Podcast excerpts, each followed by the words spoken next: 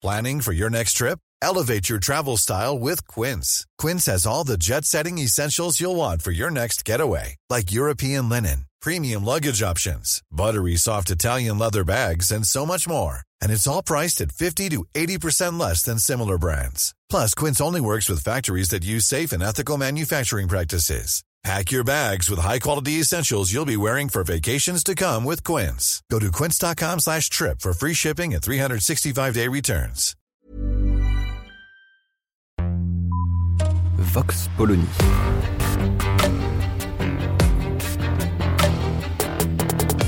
L'actualité vue par la directrice du magazine Marianne, Natacha Polony.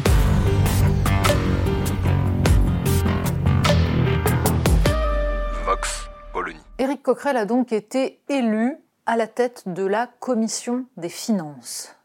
Poste éminemment important s'il en est, puisqu'il s'agit d'avoir une possibilité de contrôle, en fait, sur les choix financiers, budgétaires du gouvernement.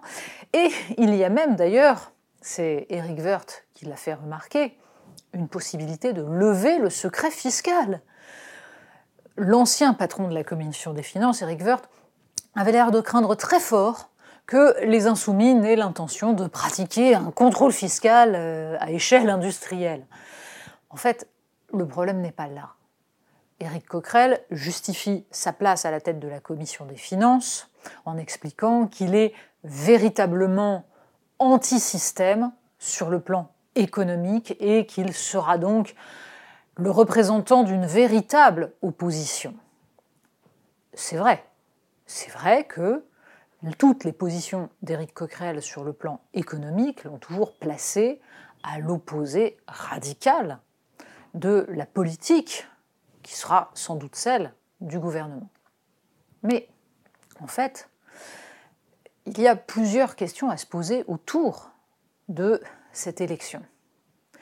D'abord, on peut comprendre que ce soit un candidat de la NUP qui obtienne ce poste très convoité à la commission des finances.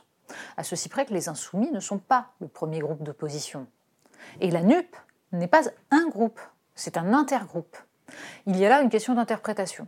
Mais en effet, dans la mesure où c'est une coalition qui s'est présentée comme telle aux élections législatives, même si elle se maintient sous la forme de quatre groupes différents, on peut considérer que c'est la force d'opposition principale en nombre, le Rassemblement national étant lui le premier parti d'opposition. On peut ergoter pendant des heures, en effet, sur cette question. Il eût été gênant, en tout cas, que le RN n'obtienne aucun poste. Et la position, justement, des insoumis consistant à se boucher le nez et à hurler au scandale parce que le RN a obtenu deux vice-présidences, pose un problème.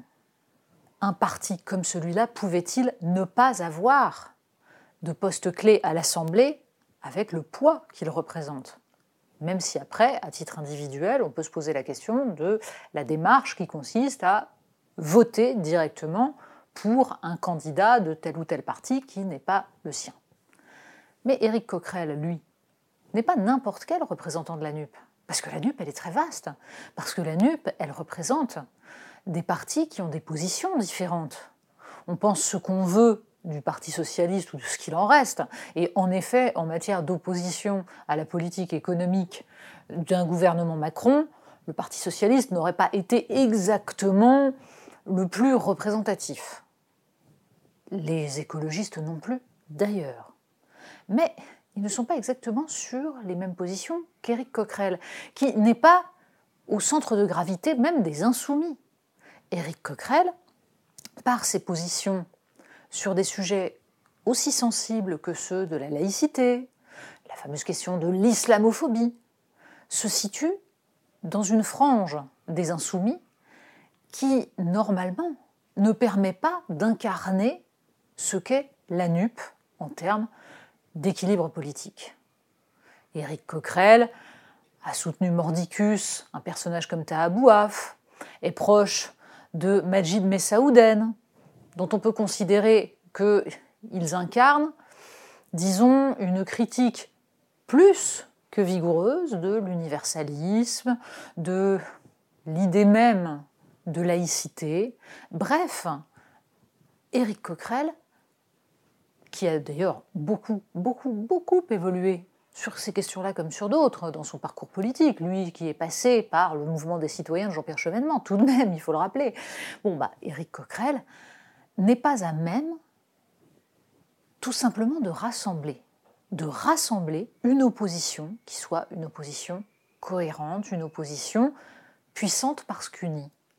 Il représente une frange radicale, très particulière, non pas sur les questions économiques, mais sur les questions sociétales, sur les questions démocratiques et politiques, sur les questions idéologiques, une frange plus que particulière des insoumis, celle en tout cas qui a tiré petit à petit les insoumis entre 2017 et 2022 vers un positionnement qu'on peut juger communautariste, voire clientéliste, qui a marché, dans le sens où il a permis un vote massif dans certains quartiers pour Jean-Luc Mélenchon, mais qui a aussi fait perdre à la NUP, à la gauche, aux insoumis, des gens qui avaient pu se reconnaître dans ce qu'incarnait ce mouvement et cette idée de la gauche en 2017.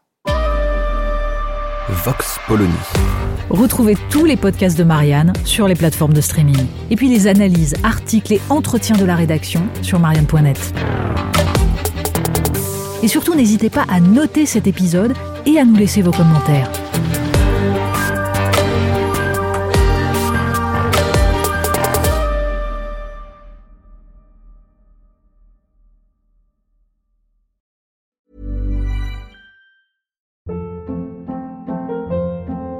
Hold up. What was that? Boring. No flavor. That was as bad as those leftovers you ate all week. Kiki Palmer here, and it's time to say hello to something fresh and guilt-free. Hello Fresh. Jazz up dinner with pecan-crusted chicken or garlic butter shrimp scampi. Now that's music to my mouth. Hello Fresh. Let's get this dinner party started. Discover all the delicious possibilities at hellofresh.com.